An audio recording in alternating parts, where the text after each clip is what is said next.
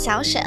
然后今天呢，我邀请了我的一位朋友 Henry 来跟大家聊一聊关于算命玄学方面的那点事儿。接下来我们有请 Henry 给我们一个自我介绍。Hello，Hello，各位听众，大家好，我是提克 Henry，然后一名七年的命理学者，然后今年是我从业的第四年，但是我已经学习命理这个是七年以上了。好，那你大概算过了多少个命盘？呃，拿命盘的话，其实就是五花八门的，其实很保守的说是拿到过上千个命盘了，因为我现在案例库里面都不止一千多个了。呃你接触这方面有没有什么契机？契机的话，其实我是从小我就是有一点点，其实我是从小就是对这一方面就是也是一种天然的兴趣吧，就是教室里面总有一个小男孩拿着骷髅牌在那里啊给大家算命，那个人就是我。嗯，然后我家里面其实是一直以来也是有一些像呃民间法脉的那种道士啊，然后我我外公呢也是很会这种。呃，就是命理啊，他也是有一点点这种基础的，所以嗯，我家都不会特别排斥我去学这个。然后我真正去学的话，还是要从回溯到我第一次失恋的时候，就是网上的人嘛，就是说的准又不准的，然后我就干脆自己去学了。嗯，那时候我才十六岁吧，十六七岁的样子。那那个时候你学习的都是一些什么东西？十你十六岁的时候，感觉应该是，嗯嗯，至少四五年以前了吧？那时候互联网算命没有现在这么普及。确实，我其实，在这一方面，我自己觉得我还是蛮有天赋的。就是，嗯、呃，像我们小时候去玩一些那种什么中奖游戏啊，我就会莫名其妙脑子里面蹦出来公式，我觉得还是蛮有天赋的。什什么样的公式？这个我其实自己已经忘了，就是像中奖游戏的话，嗯，脑子里面会蹦出来一个，就是那种计算公式，但是我一直记得有时候要加十二减十二，就是十二地支的那种感觉，嗯，但是我现我具体的公式我真的想不起来了，但是而且是特别特别准的，就是刚好刚好是中奖号码。中奖号码是你小时候就是去买彩票吗？对。你小时候你自自个儿去买彩票，然后是是我突然是我是我家人去买买彩票。嗯，买之前你脑子里突然蹦出来吗？对，但是他们是不相信我的，直到第四期连续准了，他们才慌了。但是他们相信我的时候，我已经就是这个公式已经拿不准了，已经出不来了。而且当时就是我我有一个周日回家，然后家里面就坐满了一些我妈妈的朋友，然后都在让我哎帮忙算一下，帮忙算一下。然后就是从那个时候开始，我就这个公式哪去了？好神奇啊！那也就是说，就是从那个第四期开始，你这个嗯通灵的那根天线，那个磁场好像受到了干扰一样。其实有一点这种感觉。嗯，那你是从小就有这种能力，然后并且对这方面感兴趣，直到你失恋了过后，你就开始学习这个东西。但是那个时候你自己去自己去找的一些方法，应该不算是很系统的学习。那你正式开始系统的学习是什么时候？就是，呃，系统的学习就是我，哎，其实我的我我只也是在同一年内，也是在同一年去系统的学习。就是我一开始是在呃网上这里找一找，那里找一找，但是其实是零零散散的一些东西，是完全拼凑不出来一个很很完整的知识系统。然后我是呃正式去学习呢，是因为我也是要追追溯到我小时候去在江西的一个明月山上，然后认识了一个这是一个小老头吧，然后呢。他是会这些东西的，然后我就去问了他，但是他当时人已经不在国内了。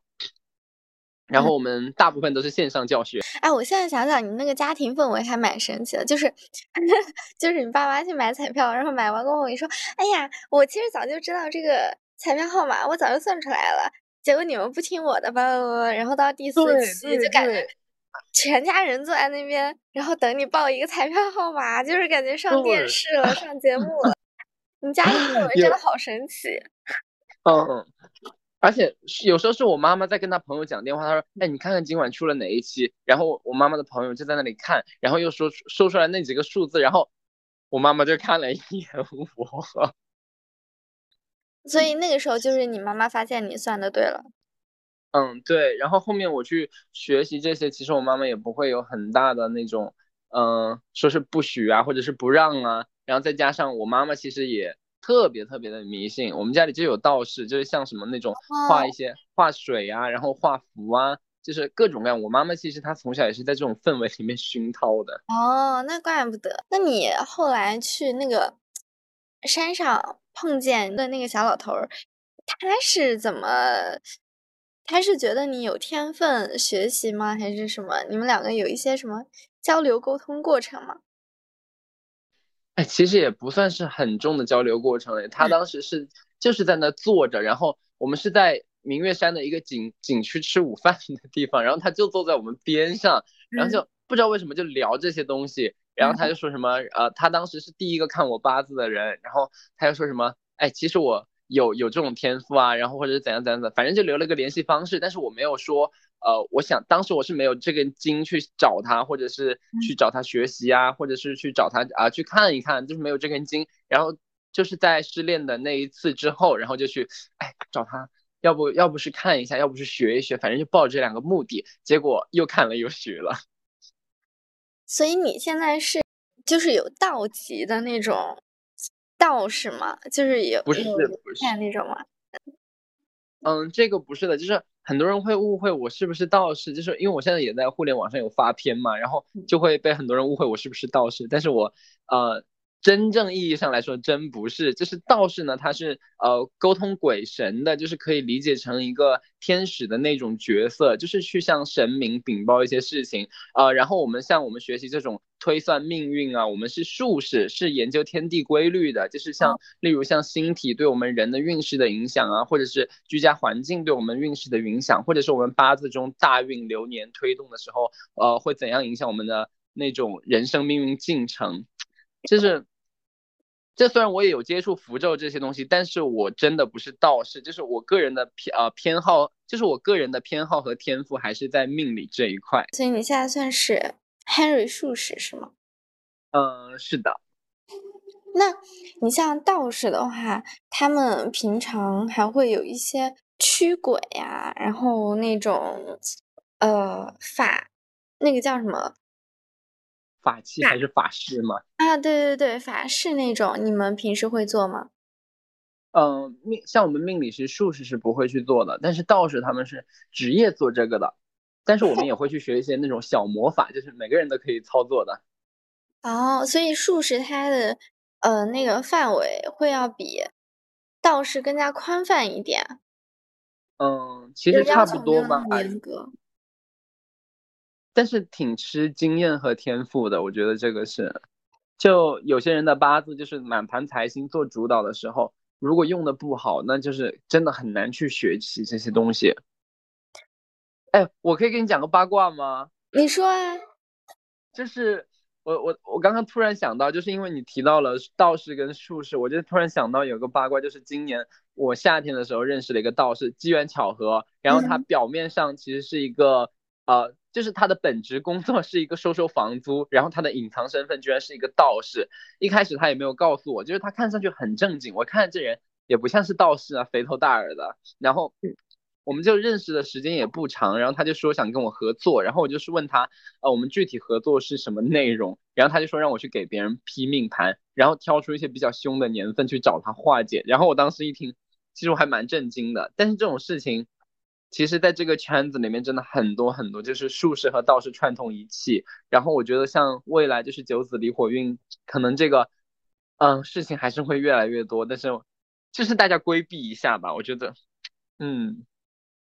那他这种做法就相当于是一种流水线了，怎么是他收的房租还不够多吗？对 呀，反正我现我现在是跟他一个没有联系，就是我现在跟他是一个互删的状态了。就是我觉得，哎，因为我说实话，我对那些道法道场其实说实话是不太懂的，就是而且我觉得这个人我也不是一个完全可以信任的人。哪怕是真的有一些比较凶的年份啊，或者是怎样，其实命理它有命理的方法去化解，就是有一些，对。那呃，他说的让你给人挑几个比较凶的年份，然后他用道法去化解，是真的可以化解吗？还是说有有别的隐患？呃，这个是真的可以化解的，但是我对这个人其实是一个不信任的，因为他真的。给我的一种感觉就是色眯眯的。在我的印象当中，其实道士这类或者说出家人，他们都应该是我们当中品行要求反而是最高的那一类人。这其实有一点刻板印象吧，因为一开始，嗯，我也会觉得道士是清风道骨啊，或者是怎样子啊。但是我真正去接触的话，你会觉得这个圈子真的非常乱。然后我前阵子我不是在网上也是认识了一个道士，我跟他没有线下见过，但是我没有跟他说我会这些术数啊之类的。然后我就跟他说，大师大师，这个怎么这个是什么什么？然后他就说，我看你照片，感觉你很很奶呀，很怎样子的，你最近应该没有没少性生活之类的吧？然后还。你知道吗？他给我的感觉是有一点点在空手套黄文。救命！对，但是术数圈其实也有啊，术数圈的，就是不管是人品啊，还是就是自己的能力，其实也是参差不齐的。网上还有那种做那种术数圈的鄙视链，说什么呃学六爻的人看不起学八字的，学八字看不起那种呃呃用姓名来论命的。我真的觉得。我我反正可能这辈子不会跟这些人有什么瓜葛，真的就是人性，就不管在哪个圈子里面都看得到这些，嗯，类似的东西。对对对，鄙视链。我还想知道说，比如说一个人他三今年三十七岁，是有一场大劫的，然后这个道士他通过一些方法，真的去帮他化解了过后，这个人的命运不是就从此改变了吗？嗯，其实是只规避这一场，但是你要这么去说的话，其实也是耶。就是他以后如果还是有灾，还是有难的话，他还是需要化解，就是只是把这一场灾难从他生命里面抽离掉了。嗯，那那比如说啊，有些人，比如说我在三十七岁，我要出一场大的车祸，然后那个可能因此就残疾了，那也就是说。以后的几十年，我都要以一个残疾人身份度过。那如果说这个道士去帮我化解了这个车祸，我以后可能遇上一些别的灾难，我没有去化解，但是那那些都不会导导致我残疾，这不就是两种很不一样的人生了吗？嗯，对的，是这样子的。那这种这种样子的话，它不会造成一些别的，比如说。反噬啊之类的，就是我可能今天避过了这一场灾祸，但是我可能过两年，就每个人命里这些东西，它不是定的，是吗？嗯，可以这么说。就是呃，卷土重来的话，是确实是有这种可能的，因为像像道士那种的话，是去向神明借助这些神秘力量来规避这一场，然后也可以说是命运彻底改变吧。但是你从就是我们之前其实有在微信里面聊过四维空间嘛，就是四维视角俯瞰，嗯，就是可能你去你去化解，这也是你命运中的一环。那这个借的力量，我要就是相当于说用我原主给我的这这些香火钱啊之类的，然后再去呃把它供奉回来，所以是这样的一个通路，对不对？嗯，有一点点的。OK，那对于原主来讲，说我呃命里有这一场灾祸，然后我去找到一个好的道士，然后同时我也有这个呃足够的经济能力去做法事，然后把它化解掉，这个也算是我命里的一部分。有有可能说我在一个不好的状态里，然后我就会去找会去找到错误的人，就比如说那些。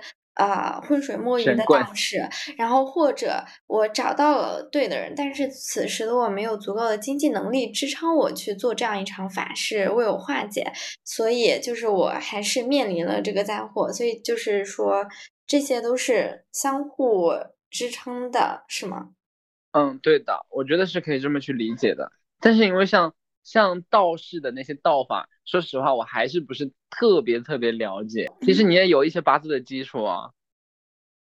嗯，我是自己学过一些，自己在互联网上 乱七八糟的学过一些，没有什么很系统的知识。但是你，但是你很厉害，你很厉害，就是拿到一些流通比较好的，你还是能一眼抓住，就是这个人哪一年可能会过得比较顺遂啊，哪一年可能会嗯比较糟糕啊这种。可能因为我是我会比较看一些意象，就是我嗯。不太，我可能拿到一个八字，我是先只看那个八个字的意象，就它给我呈现出一种什么样的感觉，什么样的图画。就比如说，它是一个木日主，但是水很多，然后我就会感觉它就是很漂泊的一个图案在那里。对的，对，水大木漂了。是，然后呃，再去看他的一些。食神的话，就会对这个人的整体有一个方向的感觉，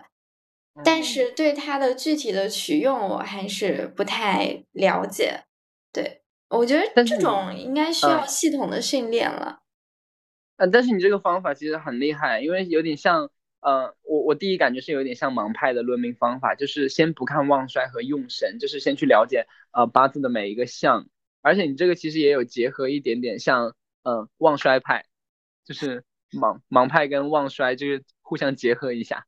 盲派他们不是有一个很长的口诀，然后那个口诀背下来过后，你就可以直接去断嘛？对，就是铁口直断那种。对的，嗯。但是其实那个口诀我也有去看，我有感觉它当中一些东西是比较武断的。对呀，对呀，其实不仅仅是呃盲派会有一些比较武断的断语，然后像现在比较主流的旺衰派、格局派，然后都是有一些比较铁口直断的断语，因为断命它的方法是非常有时代性的。嗯，所以其实断命它有非常非常多的流派，就光看八字这呃这一个东西来说，就分成了非常多不同的。流派，然后在可能在历史的演进当中，就是每一个时代它会有呃最兴盛的一派，最流行的一派，可以这么说吧。但是每一个时代其实都有各种流派在互相掐架。嗯，这个就感觉像是那个呃中国一些传统文化呃在。战国的时候百家争鸣，然后再往后可能就儒学一家独大，然后在呃宋朝啊之类的，因为皇帝他个人喜好，然后会导致一些比如说呃道家呀，然后呃呃理学家呀那种就是非常非常流行，就是有一点这种感觉，所以对的，像算命这个它也是这样的一种感觉，是吗？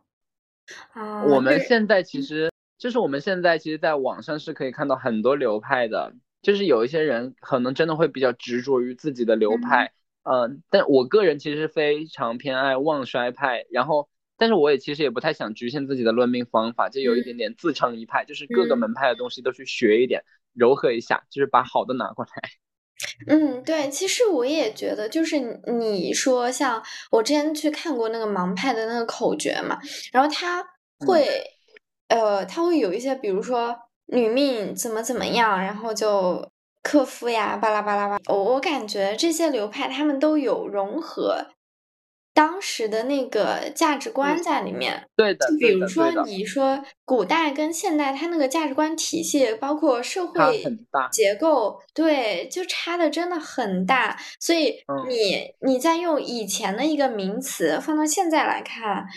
可能是很对，可能是差距非常大的。就像你说，女命克夫，嗯，他其实克夫他有很多特别多特别多的意象。像有时候你只是呃呃，你是伤官重，你太会表达了。因为现在的我们的就是女性的呃自由职业选择是可以非常多，可以去做律师啊，可以去做很好的公关呢。嗯，但是古代人就会用从感情的视角上来出发，就是伤官见官，为祸百端。毒舌，你要气死你丈夫，你要给你丈夫招来招来横祸这种。其实现在现在其实是不会这样子的，因为像很多人对我们呃传统命理有偏见，其实也是和时代有很大的关系。因为八字论命它是有上千年的发展历史嘛，就是每一个时代的论命方法其实都不太一样。就是我们拿呃一个食神来做一个比较浅显的举例吧，就是有一个食神叫做偏印，嗯嗯，然后就是古代人说你偏硬太强了，你小时候没没奶吃，然后你大一点点呢，你就会克长辈，然后你长大了没钱花，而且你是那种一辈子无缘权贵的人。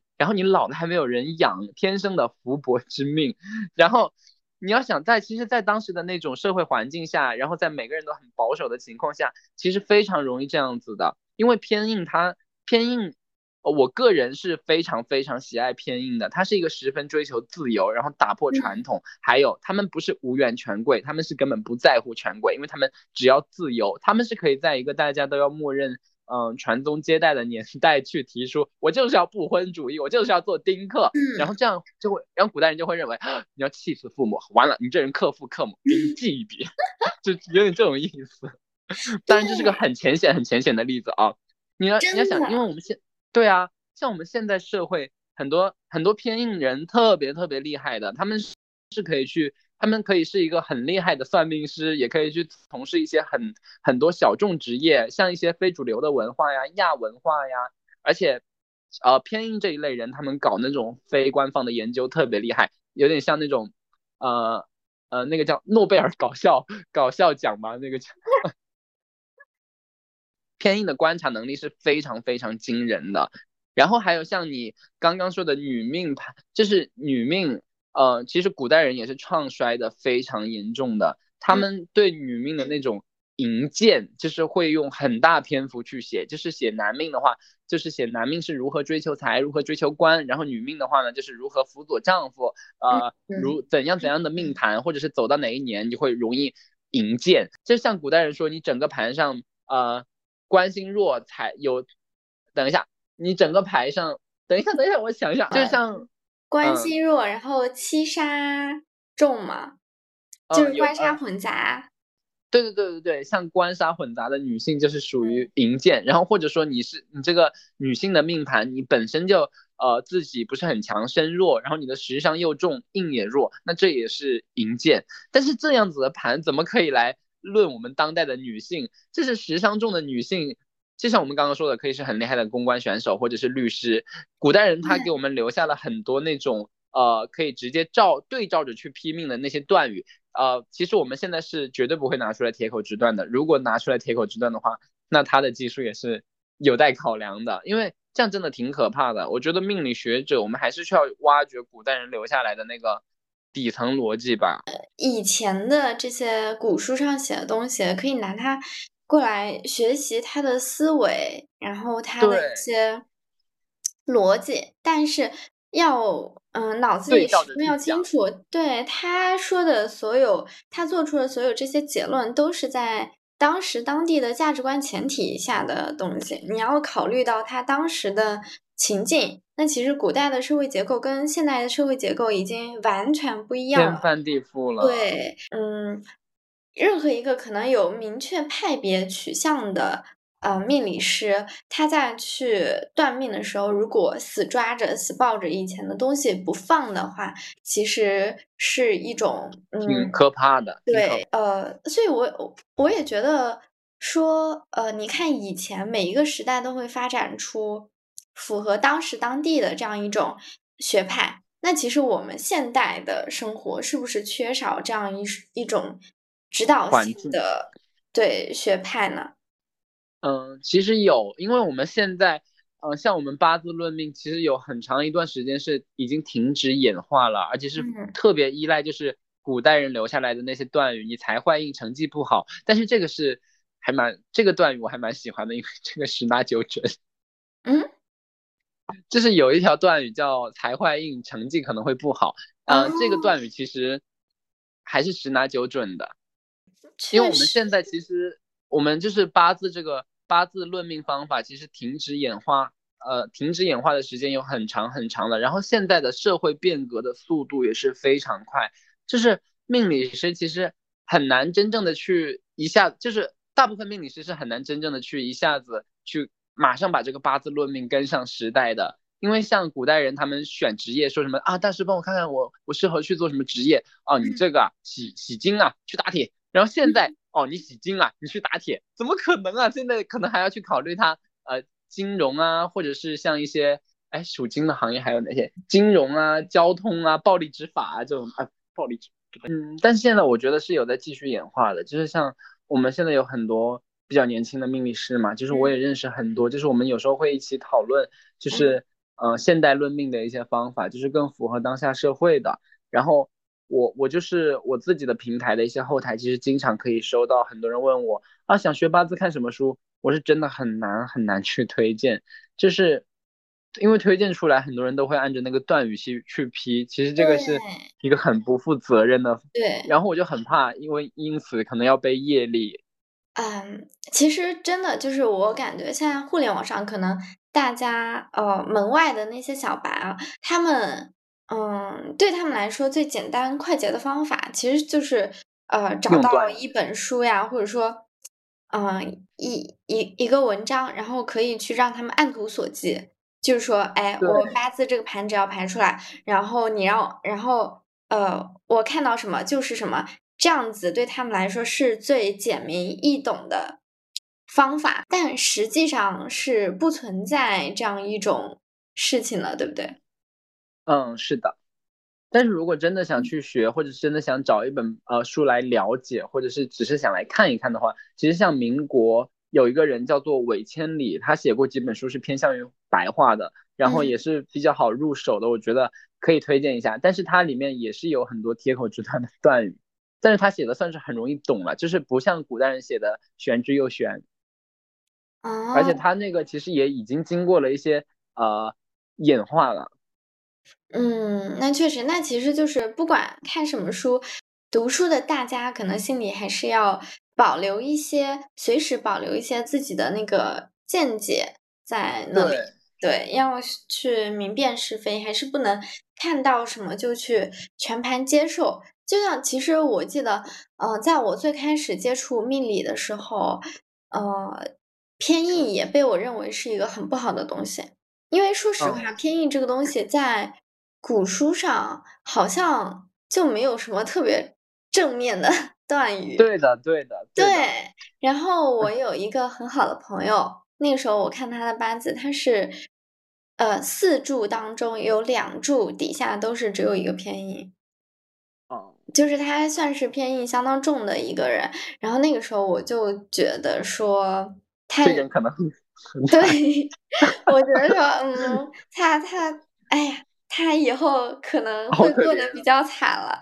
然后，而且当时他也有跟我讲说，他妈妈找过一个算命先生给他算嘛，然后那个算命先生就当时给他下的评语也是不太好，说他可能会，呃，说他这辈子都没有出去的机会，就是一辈子要呃待在。本来地方，而且说他就是命里无一马，然后呃，反正就是 听下挺绝望的，他也不愿意多说。但几年过后啊，就是现在他是，嗯，他现在人在英国，就首先他已经远走他乡了，就跟当初那个。算命先生说的完全不一样，而且他在英国就是很自由，非常自由自在，就像你刚刚说的，感觉他来到一个。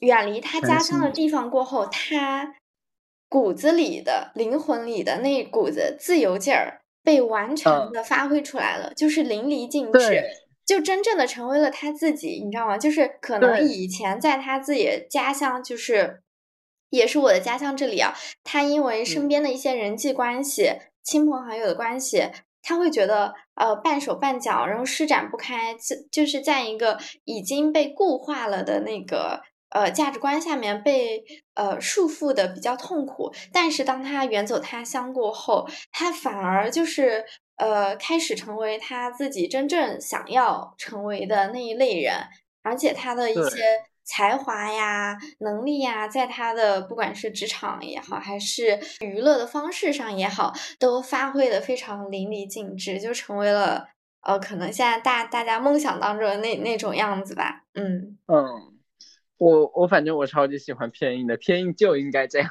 自由自在的。对，因为他们偏一多为忌的话，其实就有时候会要远离长辈，远离那些。那些比较传统世俗的规则，然后偏硬才能找到自己。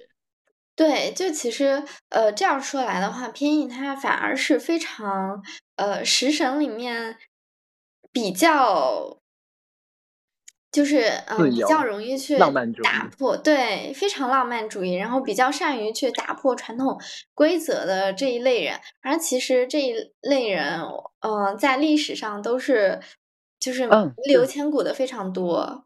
对对对对对，然后我因为我很喜欢把像偏印人呐，或者是伤官人去比作那种呃孙中山先生、谭嗣同先生这种比较开创性打，就是能就是呃敢推翻、敢推翻、敢敢挑战制度、敢喊出不公的人，我就很喜欢把伤官偏硬七杀人去这么比喻。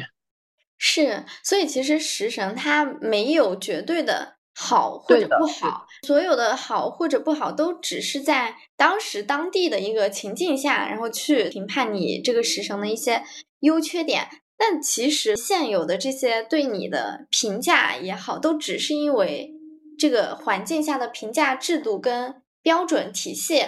就比如说，我是一个呃偏硬很重，然后或者伤官七杀很重的这一些人，我破局的方法就是。我换一个，对，换一个环境，我重新找一个评价体系有利于我的，有利于我发挥的，那很容易，嗯，这个叫什么扬长避短了。对的，对的，真的是这样子的，就是有时候离开一个环境，真的对一个人影响特别特别重。就是你其实已经不仅仅是食神了，就是你知道我就是从业这么久以来被问的最多的一个问题是什么吗？就是出场率最高的，你猜，你可以猜一下。呃。被问的最多的问题，对，出场率最高最高的。那那我还嗯，给一个范围。嗯，就是人家来人家来找我看八字，然后他们会问的，通常会问的第一个问题。嗯，我会不会发财？哎，有这个，有这个，有这个，他们都是会先说啊。我这个八字好不好？我这个八字是不是好八字？对，是这真的是这真的是个很笼里的问题。说真的，是不是真的不存在什么绝对的好八字跟绝对的坏八字？对对对，因为他 他首先这个问题其实就非常的庞大。嗯，像其实呃用传统一点的方法来说，一般断一个八字好不好，就是看他的八字清不清纯，是不是一眼能找到病根在哪里。就是他太弱了，拿印去生或者拿比劫去帮，然后我们就这样对症下药。但是我现在案例库里面，呃，都是来咨询财富、事业、婚姻这几个是占比最大的。有一句话是财官为养命之源嘛，哦，但是这些就有一点点是像我们后天道后天的那种道德给我们的教育。就像我我家里面的长辈，其实在我很小的时候就有跟我讲。啊，你长大了，要么就有钱，要么就有权。就财和官，好像在人类规则里面就是一个你能顺利通关的钥匙。是你好像没有财和官，你就是不能顺利通关，你这个八字就是个不好的八字。对，就是这些都是前辈们给的定义。对，就是你像这种上来就问说，哎，我这个八字算不算一个好八字？其实 真的很懵，就是你觉得什么算好呢？我觉得这种评价标准真的是一个。谬论吧，对，而且就是，嗯，把往把人往规则里面硬套，就是谁谁舒服啊？是，这其实像你说的八字意象那个，因为八字的每一个字它都是有不同的意思，然后组合起来也是有很神奇的规律。但是现在普罗大众说实话关心的就是还是财和官，就是八字里面财和官的状态好，你就是个好八字；状态糟糕就是个不好的八字。是的，这。这真的是一种谬论，因为你要想，人他害怕的东西其实害太多了。你害怕变动，你害怕阻塞，你有变动，你有阻塞，那这证明你是个不好的八字吗？其实也很也很难去证明这个八字就是不好。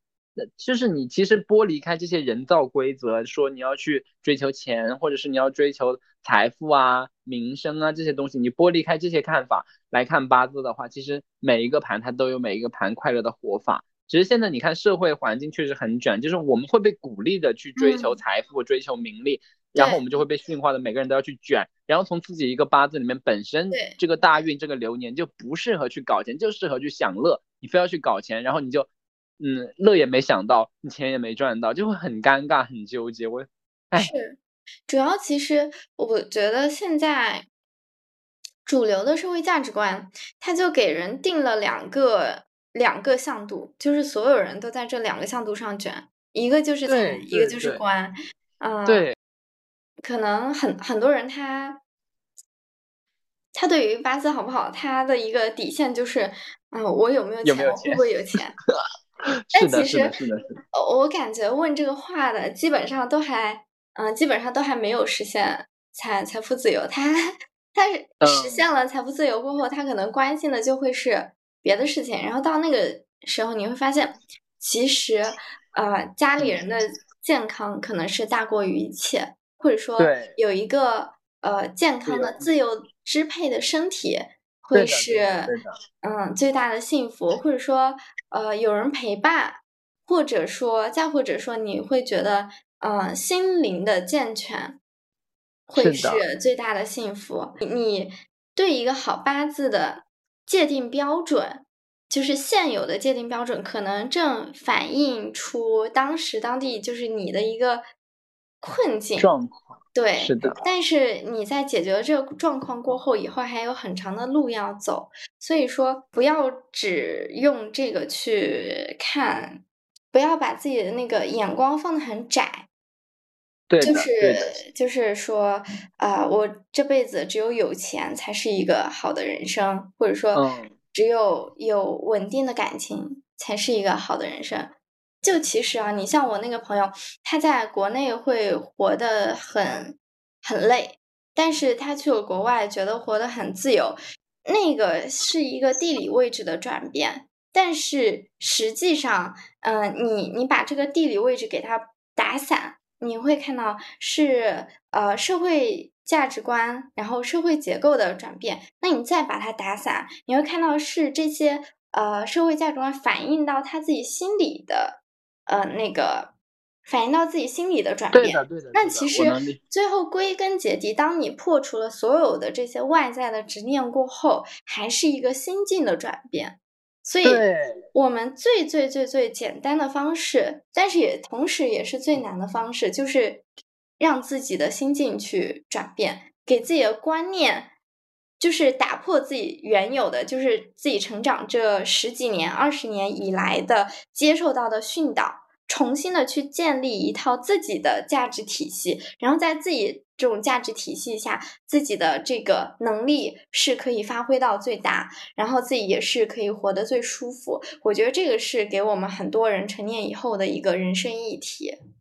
没错，确实是这样。像你之前的那个，呃，我看过你一篇博文，就是说在应试教育里给自己解绑。嗯，我觉得真的哦，太对了。嗯，是真的，就是给自己松绑嘛。你像，对，嗯，尼采他之前就说，人生的几个阶段，他第一阶段是一个小孩儿，什么都不知道，就是一张白纸嘛。等大家在你这张白纸上写满，嗯，写满规训，就是这个社会他人已经已经知道的经验，然后这是经验论，然后当这张白纸写满过后，你就变成一一一只骆驼。因为那个时候你就要背负很多很多东西了，你要运送很多东西，然后背负着他们前行。但是，然后在成为一头骆驼过后，可能经过某一个节点，你又会变头变成一头狮子。再变成一头狮子，就它跟骆驼最大的区别就是，它知道自己要什么。